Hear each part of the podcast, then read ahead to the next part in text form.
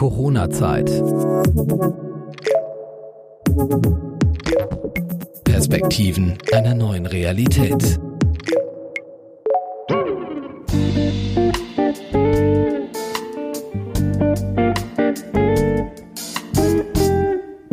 Willkommen zu einer neuen Episode Corona-Zeit. Mein Name ist Steffi und mein Gast heute hat ein sehr bewegtes Leben.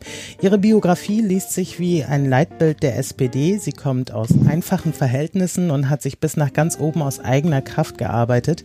Sie ist promovierte Ökonomin und war Topmanagerin in namhaften Unternehmen in den Bereichen Automobil, bis sie sich selbstständig machte. Sie ist Mutter von zwei Kindern und lebt mit ihrer Familie in Bayern. Das Geschäft läuft gut. Sie ist viel unterwegs, hält Workshops für Führung Führungskräfte auf höchster Ebene und dann wird ein Hirntumor bei ihr diagnostiziert. Das war Anfang März. Herzlich willkommen, liebe Gisela. Vielen Dank, Stefanie. Und ja, ich freue mich sehr, heute bei dir zu sein. Ja, ich freue mich, dass du dir die Zeit genommen hast. Ich weiß ja, dass du viel zu tun hast. Ich habe es schon mal grob skizziert. Mhm. Ähm, Im Vorgespräch habe ich dich als sehr positive Person kennengelernt. Mhm. Aber du hattest einen Gehirntumor. Ähm, Stand heute, wie geht's dir?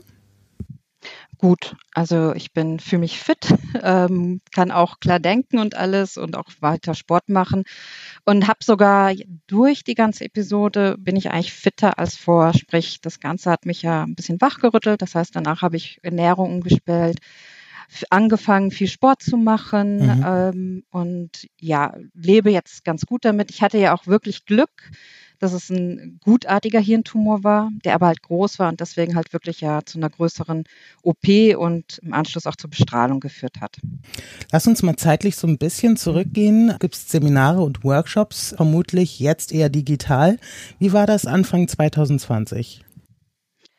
Da bin ich viel gereist, äh, hauptsächlich nach Schweden, weil dort mein aktueller Kunde ist. Also ich arbeite hauptsächlich als ja, Projektleiterin für große Transformationsprojekte und ähm, da war ich dann eigentlich so zwei Wochen im Monat, konnte man sagen, in Stockholm und Göteborg. Und ja, gehörte zu den klassischen Beratern mit Köfferchen mhm. am Münchner Flughafen, ähm, der halt hin und her geflogen ist. Senatorstatus wahrscheinlich.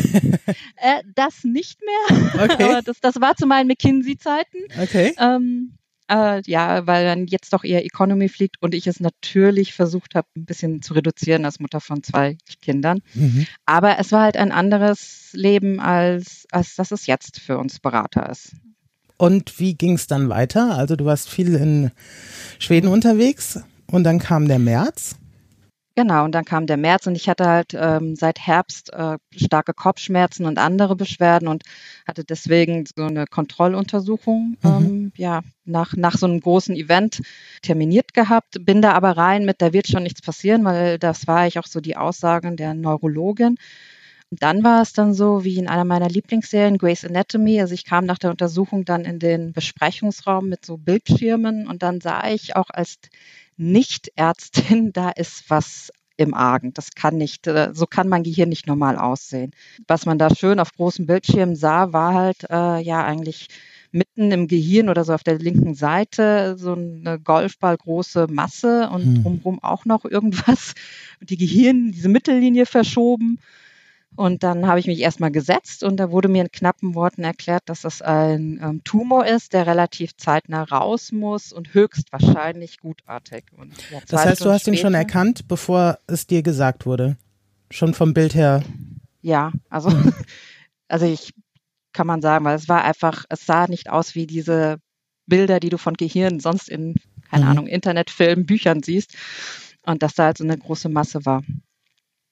Und zwei Stunden später war ich schon an der Uniklinik hier in Großhadern und habe mit Neurochirurgen besprochen, wie es denn jetzt in den nächsten Tagen weitergeht. Also es ging alles sehr schnell. Krass. Und wie war das für dich? Also ich meine, du hast das erkannt, man hat dir das in knappen Worten bestätigt und dann ging es schon weiter. Was hast du da gedacht? Ich meine, du bist Mutter, hast zwei äh, Kinder und so, also das war ehrlich gesagt auch das Schwerste, dann abends es den Kindern zu erklären, weil also da ging kein Weg dran vorbei, weil ich auch zwei Tage später wirklich dann ins Krankenhaus bin. Mhm. Und kann man jetzt auch nicht, also man muss es ja erklären. Und es war aber auch, was die Ärzte gesagt haben, auch im Nachgang, auch die Psychologen, dass es halt diese Offenheit in der Familie der richtige Weg ist. Wie ging es mir damit? Ja, so zwischen Erstaunen und normalen Funktionieren. Also ich bin eigentlich ein ähm, wie soll man sagen, nicht nur positiv denkender Mensch, sondern halt einer, der dann auch schnell sagt, okay, jetzt müssen wir da durch und jetzt gucken mhm. wir, wie wir da bestmöglich durchkommen. Der eine Punkt, also da war ich dann relativ rational und habe halt vor allem Fragen gestellt, also wie gefährlich ist das Ding in meinem Kopf, mhm. wie gefährlich wird die OP sein. Und was auch noch, Anführungsstrichen, mir geholfen hat in der Situation, was vielleicht für Außenstehende seltsam klingt, ist, der war so sozusagen positioniert, plus die Entzündung drumherum, dass es sozusagen diese, das emotionale Zentrum von mir betroffen hat. Es hat halt eigentlich dafür gesorgt in der den letzten Zeit, dass ich auch etwas abgestumpfter in dem Sinne war und auch weniger Angst empfand. Als du ihn noch also drin hattest halt, oder nach der OP? Genau, als ich den noch drin hatte. Das mhm. heißt, man muss so sagen, also der hat auch automatisch dafür ein bisschen gesorgt, dass ich ruhiger war. Ähm, wahrscheinlich als wenn er nicht genau an dieser Stelle gesessen hätte. Der Nachteil, dass er genau dort sah, ist, dass er halt über Jahre so groß werden konnte, weil er nichts äh, gefährdet hat, was Sprache, mhm. Motorik, Sehen, Riechen angeht. Also das heißt, ich hatte nie, auch danach nie ähm, Neurolog, also nicht die klassischen neurologischen Ausfälle. Also dieses irgendwie mit geschlossenen Augen, Finger auf die Nase und irgendwie dreimal drehen und all sowas, das habe ich vorher, jetzt und danach auch immer hingekriegt. Und darum war es halt. Wäre er dann wahrscheinlich schon eher erkannt worden, oder? Ja, klar. Also wenn ich irgendwelche auch oder epileptischen Anfälle, wenn ich irgendwas gewesen wäre mhm. oder nichts gesehen hätte, dann hätte man früher darauf getippt, dass da was im Gehirn gerade nicht gut läuft. Wir reden jetzt von Anfang März, als das diagnostiziert mhm. wurde, wo die, ich sag mal, Corona-Einschläge immer näher kamen. Also Südtirol war schon massiv betroffen, jetzt bist du auch in Bayern und so. Also das kam auch immer näher, wie Bastu war auch schon durch. Wie war das denn dann durftest du dann besucht werden im Krankenhaus oder so? Weil du bist ja dann quasi in den Lockdown reingerutscht, als ja, das bei dir losging, oder nicht? bin zum Lockdown entlassen worden. Und das war auch wirklich die Aussage der Ärzte. Ich war, hatte riesig Glück. Ich war sozusagen einer der letzten, die sie noch normal operiert haben, weil ich musste ja auch auf die Intensivstation zur Überwachung und so weiter und so fort ähm, und hatte auch noch normal Besuche. Mhm für mich selber war das schon halt komisch, weil, also ich meine, du hast ja nichts zu tun, wenn du da im Krankenhaus liegst. Ähm, also kriegst du halt über Fernseher und natürlich auch über Smartphone mit, was da draußen alles abgeht. Und das war, auch wenn ich jetzt nur Anführungsstriche äh, ja fünf Tage im Krankenhaus lag, davon ein Tag OP. Ähm, war das die normale Zeit? Also ist das normal für einen Gehirntumor, dass man nur fünf nee. Tage da liegt? Ich meine, das ist eine krasse, krasse Geschichte, so ein ne? krasser Eingriff auch. Ähm, normalerweise eine Woche, aber sie hatten mir schon nach drei, vier Tagen gesagt, ich, ich war halt recht fit. Also ich bin auch ähm, am ersten Tag schon aufgestanden und bin nach dem Aufwachen auch sofort von der Intensiv runter in die Normalstation. Das ist halt der Vorteil, wenn man das halt irgendwie mit Anfang 40 kriegt, dass man auch solche langen OPs ganz gut übersteht. Das wollte ich als nächstes fragen. Du bist ja sehr jung. Also muss man ja einfach sagen, auch im Kontext mit, mit dieser ähm, Diagnose. Was mhm. haben die mhm. Ärzte denn da gesagt? Pech. Okay. Also normal ist, ist es was ein Meningiom, das ist sozusagen ein gutartiger Tumor, der aus der Hirnhaut entsteht. Mhm. Und normal haben das Frauen, also hauptsächlich Frauen doppelt so häufig wie Männer, ab so Mitte 60, 60 bis Mitte 70. Das heißt, bei vielen wird es auch gar nicht mal unbedingt operiert, sondern mit Medikamenten vielleicht in Schach gehalten oder es wächst langsamer ich habe einfach sozusagen Pech gehabt. Wächst langsamer heißt dann auch, dass deiner ungewöhnlich schnell gewachsen ist, oder? Ähm, ja. Und okay. auch wieder wachsen kann. Das heißt, deswegen bin ich auch in regelmäßigen Kontrollen. Wobei, toi, toi, toi, dadurch, dass man ja weiß, dass das jetzt da war und natürlich so ein Tumor auch mal wiederkommen kann, ähm, bin ich halt ja in dieser strengen Überwachung. Und ich habe ja auch noch die Bestrahlung im Sommer gemacht, um auch wirklich sicher zu gehen, dass keine aktiven Zellen mehr da sind. Aber dann bist du ja ganz klar Risikopatientin. Wie bist du jetzt durch das Jahr gegangen? Ähm, du, das Risikopatient, das war eigentlich immer nur, ich, ich sag mal, das habe ich immer so wochenweise. Also das hatte ich sozusagen direkt nach der OP, mhm. dass ich so eingestuft war. Und das war halt dann wirklich zu dieser Hochzeit, wo ich mich dann hier zu Hause verkrümelt habe und eigentlich ja, zum Glück war es auch schon Homeschooling, das heißt, Kinder waren zu Hause, aber mein Mann war teilweise noch draußen, sei es nur zum Einkaufen und habe aber halt durch viel sozusagen langsamen Sport dann halt dafür gesorgt, dass mein Herz-Kreislauf-System wieder fit ist. Und dann war ich eigentlich so nach ja, vier, fünf, sechs Wochen auch laut Ärzten wieder normal fit, auch arbeitsfähig und alles. Also das geht heutzutage echt schnell, Krass. auch wenn man sechs Stunden sein Gehirn sozusagen aufgeschnitten ist. Oh.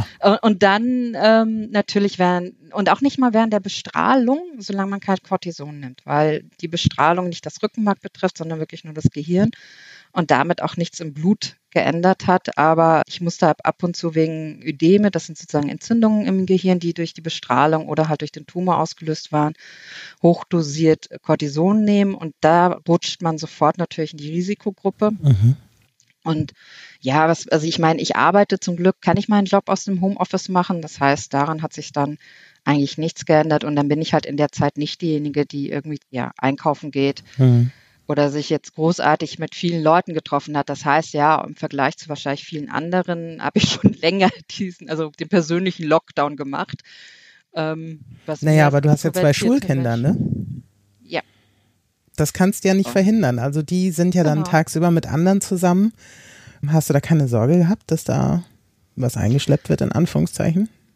Ja, aber ich konnte es ja nicht ändern. Also wie gesagt, als es am schlimmsten war, direkt nach der OP waren sie ja zu Hause, weil das war im ersten Lockdown. Also mhm. ich bin ja entlassen worden in die wunderbare Situation, kein Projekt mehr als Selbstständige, keine Ahnung, was das Corona jetzt so bringt. Also sprich, also ich meine, wenn man sich daran erinnert, das ist ja schon eine Situation, als sie jetzt ist, wo man zwar ökonomisch unsicher ist, aber damals hatte man ja so null Ahnung, wie lang dauert das, wie schnell erholt mhm. sich die Wirtschaft.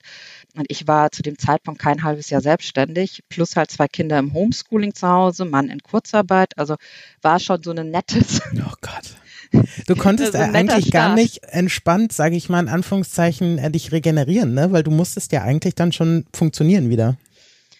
Ja, also mit dem Homeschooling, das mhm. war das Thema, da zu funktionieren. Aber es hat trotzdem erstaunlich gut geklappt, weil ich mir dann halt A, mittags dann immer wirklich geschlafen habe und und dann halt echt viel, viel draußen war. Wir hatten ja einen wunderbaren Sommer und ich meine, wir mhm. haben selbst im November warm und Sonnenschein gehabt.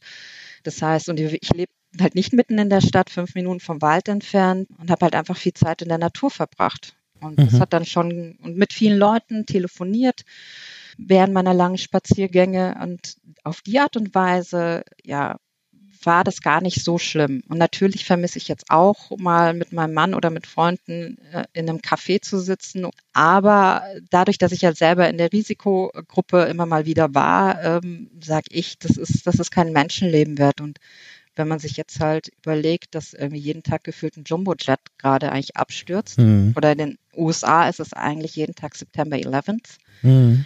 Ähm, da denke ich, können Sachen halt auch, ja, müssen die halt mal zurückstehen.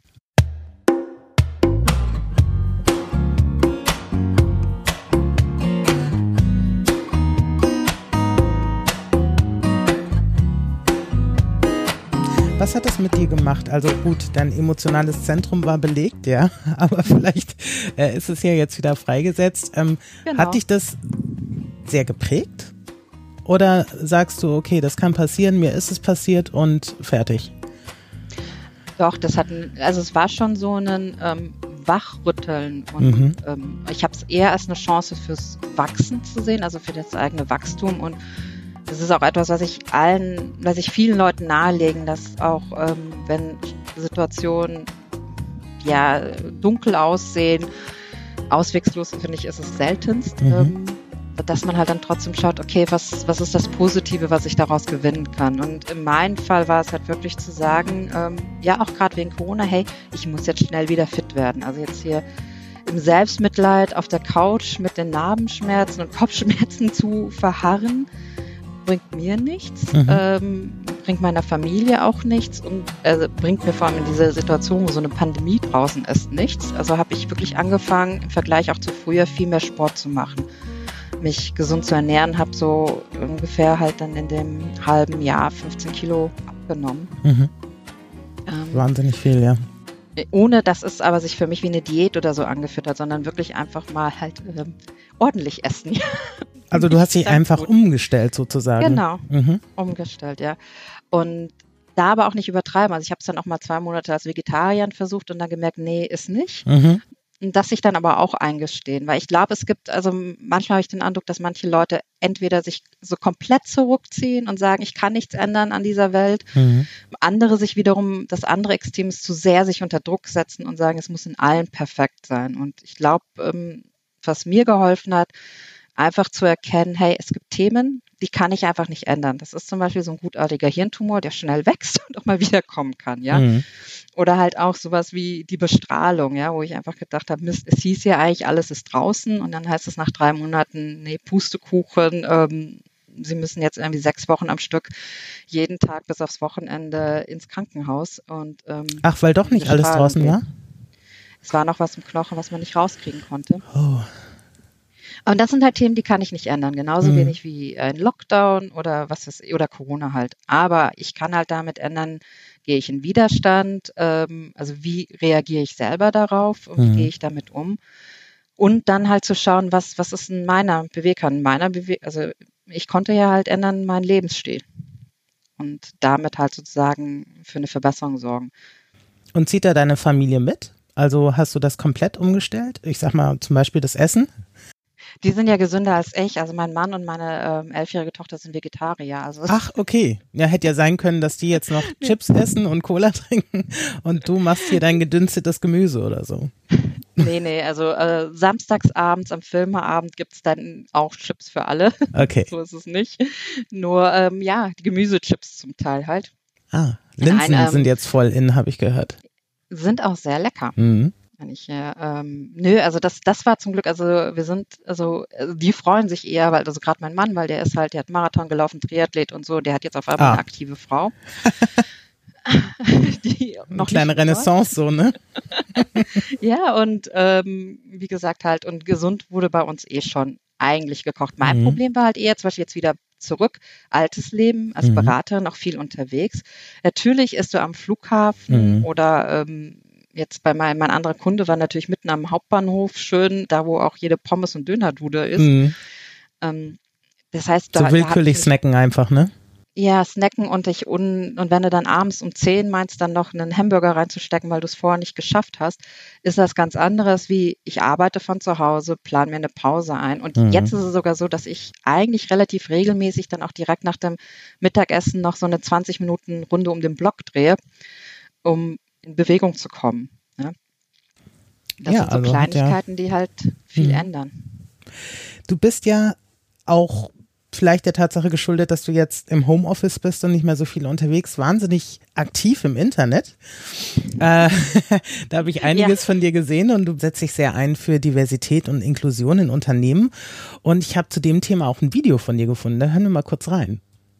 Für Unternehmen bedeutet es, nicht nur Leute divers einzustellen mit verschiedenen Hintergründen, sondern auch einen Raum zu schaffen, wo diese authentisch sein können, ihre eigenen Perspektiven einzubringen.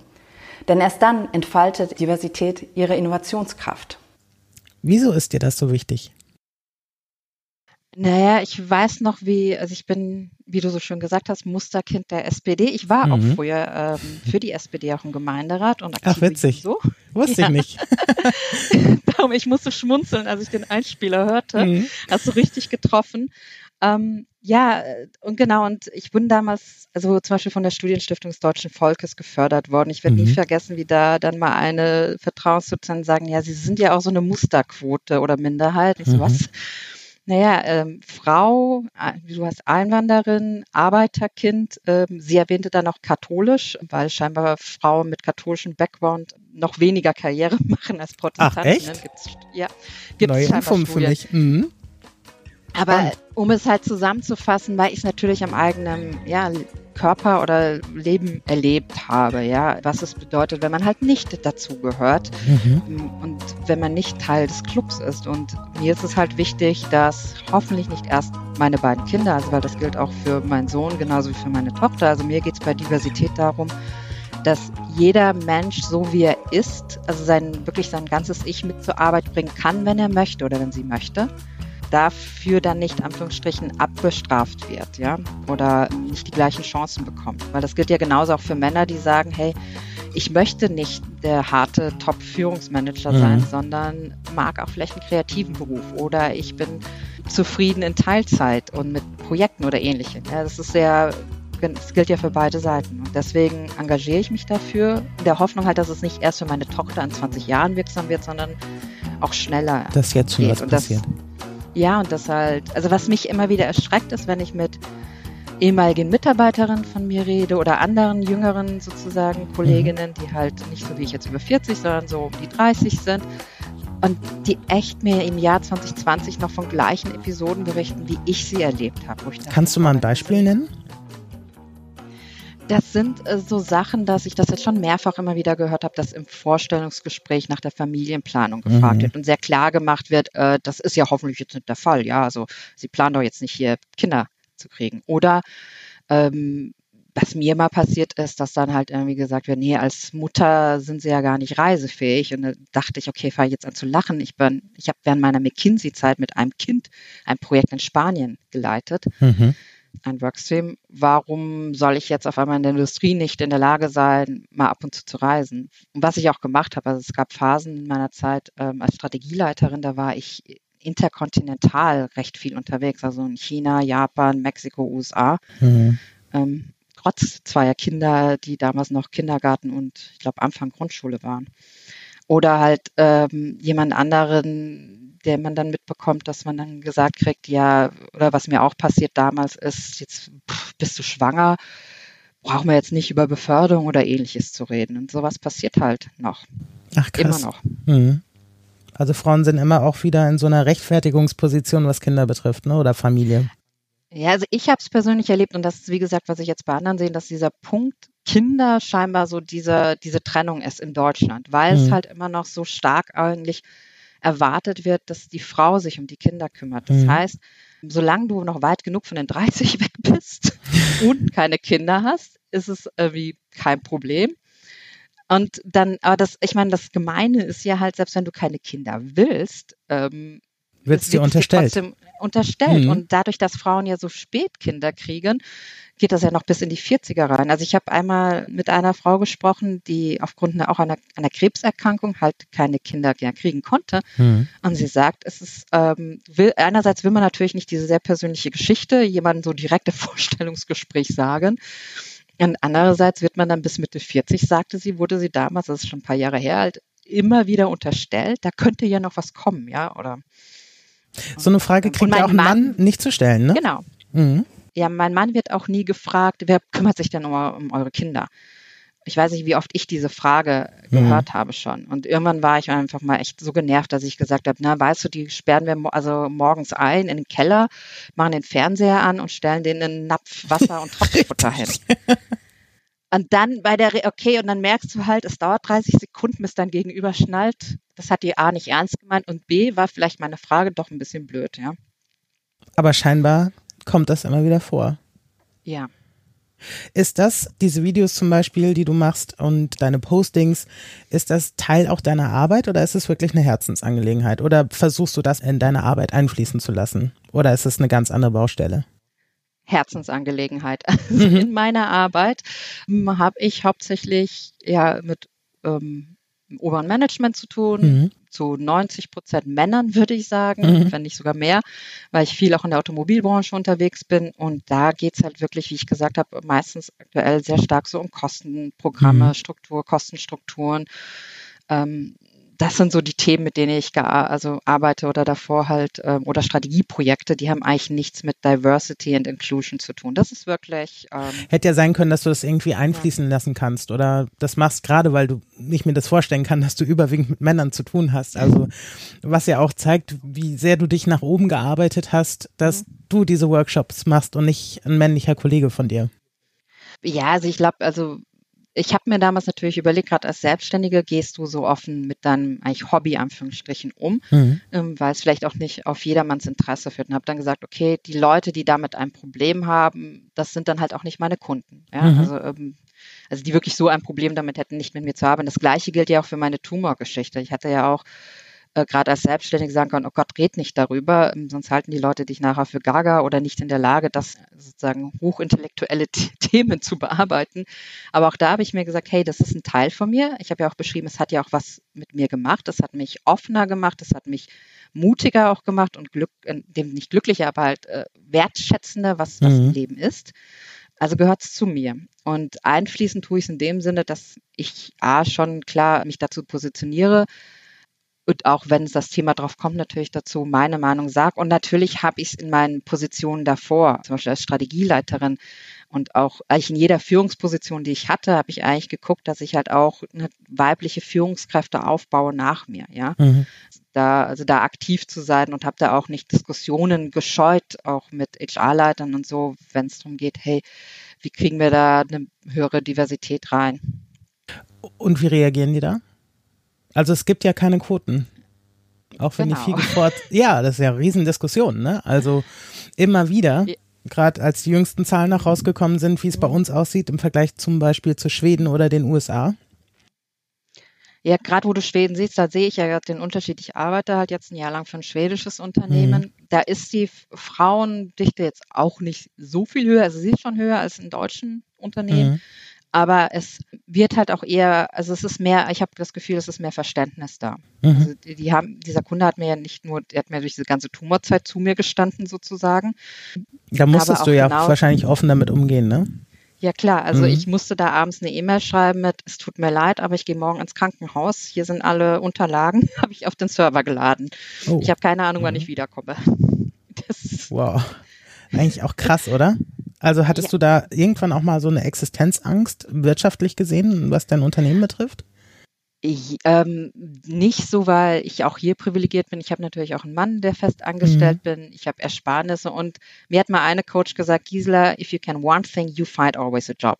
Mhm. Ähm, und daher wusste ich auch, egal was jetzt mit Corona kommt, irgendwie werde ich mich wieder durchschlagen. Und das war ja, ich meine, das ist ja das Fantastische, als ich wiederkam, durch Corona bedingt, also Corona war meine Chance, war der, der Spardruck größer, das heißt, das Projekt wurde größer. Mhm. Ähm, Ach so, ja klar, weil das ja dein Thema ist, ne? Kosten sparen. Genau. ja. ja. Und deswegen ist meine Projektpipeline auch eigentlich gut gefüllt. ähm, Deswegen hatte ich sogar mehr Verantwortung Aber jetzt wieder zu deiner ursprünglichen Frage. Mhm. Die, es war kein Problem zu sagen, Gisela startet da erstmal mit zwei bis drei Tagen die Woche. Mhm. Und nicht halt mit fünf wie vorher, weil, äh, sorry, die hat halt erst vor acht Wochen ihre OP gehabt. Mhm. Während ich weiß, welchen Krampf es Teilzeitdiskussionen in, in deutschen Unternehmen ist. Glaubst du, dass das bei einem Deutschen anders gewesen wäre? In der gleichen Situation? Ja, glaube ich. Also nicht, ich glaube bei vielen Unternehmen in der Größenordnung, weil das ist ja schon, das ist ein börsennotierter Konzern, mhm. wäre es anders. Ich glaube, Mittelständler oder so, wo du näher bist, da bist du weniger austauschbar. Mhm. Bei anderen, die hätten da äh, ich keinen Bock gehabt, da acht Wochen zu warten. Also mir kam da in dem Sinne auch wieder Corona entgegen, weil da war dann eh erstmal Projektpause mhm. und alle haben sich irgendwie überlegt, äh, wohin geht's jetzt, rechts, links, geradeaus. Und dann kam ich auch wirklich zu der Zeit wieder, als die Lockdowns langsam aufgehoben wurden, als die Masken alle da waren. Also eigentlich gutes wieder, Timing, ne? Ja, ich hatte ein gutes Timing ja. und meine Bestrahlung habe ich dann auch noch in die Sommerpause gelegt. Also, das, also man Wahnsinn. muss halt, das meine ich mit das Positive halt auch auch sehen. Und ja, zum Beispiel auch Kosten kann ich ein Thema. Also ich war fünf Jahre bei McKinsey. Mhm nach meiner Promotion. Und aber natürlich ist, also es gibt so Herzenthemen wie Diversität oder was ich auch gern mache, ist das Thema Agil und natürlich Strategie. Ich war ja drei Jahre lang Strategieleiterin mhm. in, in einem Konzern und ähm, ja, aber da sage ich mir, hey, now it's the time halt, um Kosten zu sparen, dann mache ich das, mache ich das aber auch mit ähm, Engagement und auch mit Empathie, weil ich finde, da sind viel zu wenige Frauen in dem Bereich auch unterwegs, mhm. wenn es halt so um Restrukturierung und ähnliches geht. Ähm, und wenn dann wieder die Zeit kommt, dass Unternehmen mehr bereit sind, wieder mehr stärker auch fokussiert in die Zukunft zu kommen, dann mache ich dann halt wieder andere Projekte und Workshops. Ja. Warum hast du dich überhaupt entschieden, dich selbstständig zu machen? Hast tolle Jobs gehabt, also. Genau, aber ich habe, also wie du auch siehst, immer wieder gewechselt meine Jobs. Also ich war bei McKinsey, dann bei BMW einige Jahre. Mhm, die Leute habe ich noch gesehen. Mhm. Die Leute halt und Webasto war halt zum Schluss als Strategieleiterin. Und es waren alles tolle Jobs, auch tolle Unternehmen. Also ähm, ich habe auch mit allen noch Kontakt und habe in jedem viel gelernt. Ich bin halt jemand, der gerne lernt, neue Erfahrungen sucht. Das Mhm. ist halt ein Punkt und deswegen halt auch gerne wechselt. Nicht nur jetzt nach oben, sondern halt auch wirklich auch thematisch. Das heißt, ich habe Einkaufskosten gemacht, ich habe aber auch mal Produktmanagement 200 Millionen sozusagen Umsatz verantwortet, als ich beim Mhm. BMW im After Sales war.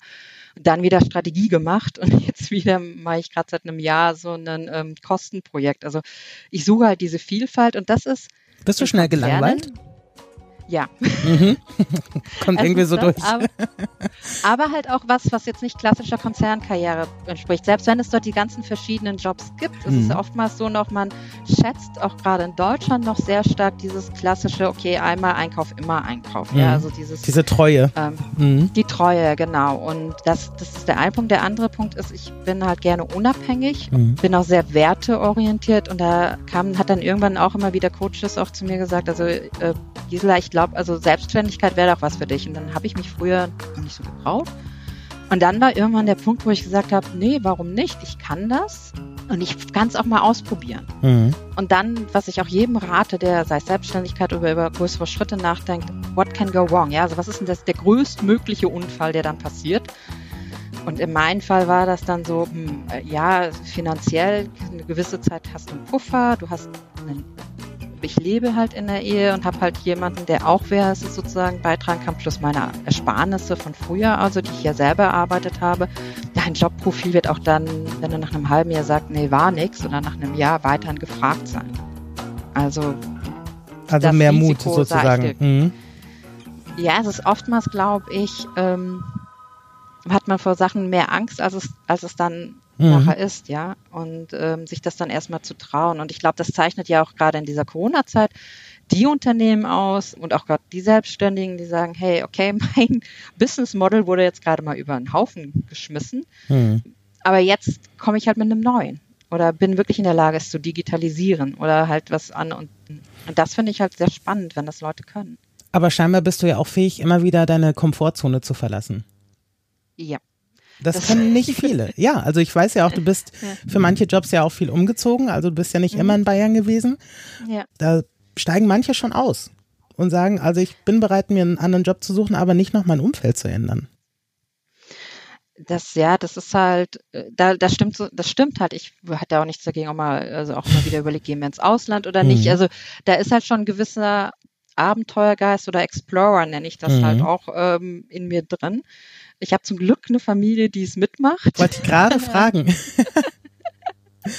Ähm, also meine Kinder sind das gewohnt, dass Mama so oft Job wechselt. Mhm. Aber die sind auch sehr süß. Als ich mich damals selbstständig gemacht hat, haben die so Flyer gemalt und wollten die an der S-Bahn in Stockdorf verteilen. Oh, süß. Dann habe ich dann nur erklärt, ich glaube, äh, könnt ihr gerne machen, aber ich glaube, also hier kriege ich jetzt nicht meine Kunden, aber es war total süß halt. Ja. Und auch meine Tochter zum Beispiel ist total stolz. Mama hat ihr eigenes und ist ihre eigene Chefin, ja. Also Mhm. ähm, Liebe Gisela, ich sage herzlichen Dank, dass du uns deine Geschichte erzählt hast und ähm, ich denke auch vielen Mut damit machst.